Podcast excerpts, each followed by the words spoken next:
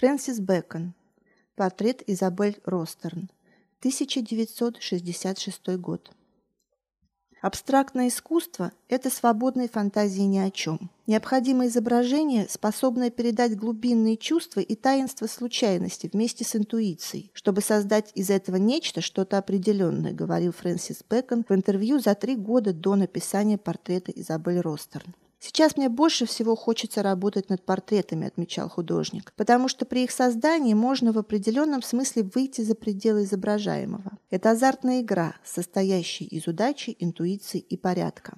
Избрав основным мотивом своей живописи человеческое тело, в начале 1960-х годов Бэкон обращается к изображению лиц и вкладывает в него в концентрированном виде всю энергию, присущую его фигурным композициям. При этом художник зачастую изолирует каждую такую работу на отдельном небольшом полотне или на панелях триптихов. Чаще всего Бэкон писал портреты близких друзей – Джорджа Дайера, Люсьена Фрейда, Генриетты Мораес, Мюрриэль Белчер и еще нескольких человек. Известный декоратор и художница Изабель Ростер, ранее позировавшая Андре Дерену и Альберто Джакометти, также входила в этот круг.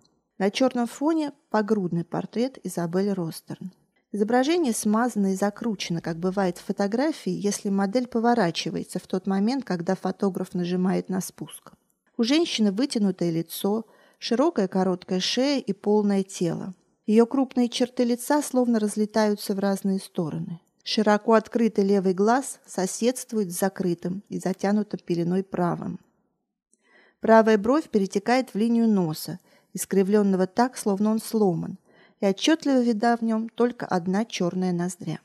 Ниже черный провал на месте щек и размазанные по лицу губы. Темные волосы до плеч приглажены с одной стороны и развиваются с другой. Бэкон пишет лицо активными цветами, с контрастами красных, белых и черных пятен. Волосы и тело модели художник прописывает аккуратнее. Коричневый цвет плавно перетекает в черный. Черная одежда женщины закручивается спиралью, и это круглящееся движение подчеркивает голубые штрихи. Сверху художник накладывает полупрозрачные коричневые и серые слои. Создается впечатление, что женщина закутана в облако пыли и постепенно сливается с фоном. Примерно в 1961 году Бекон изменил свой подход к созданию портретов. До этого художник, как правило, писал с натуры, Однако теперь он стал работать по специально сделанным снимкам, которые обычно заказывал своему другу, фотографу Джону Дикину. По словам художника, он стремился исказить лицо до неузнаваемости, чтобы выйти за пределы внешнего облика, но затем в этом искажении вновь вернуться к фиксированию внешнего образа. Присутствие модели сдерживало его и мешало достижению этой цели, в том числе и потому, что ему было неприятно деформировать черты людей в их присутствии.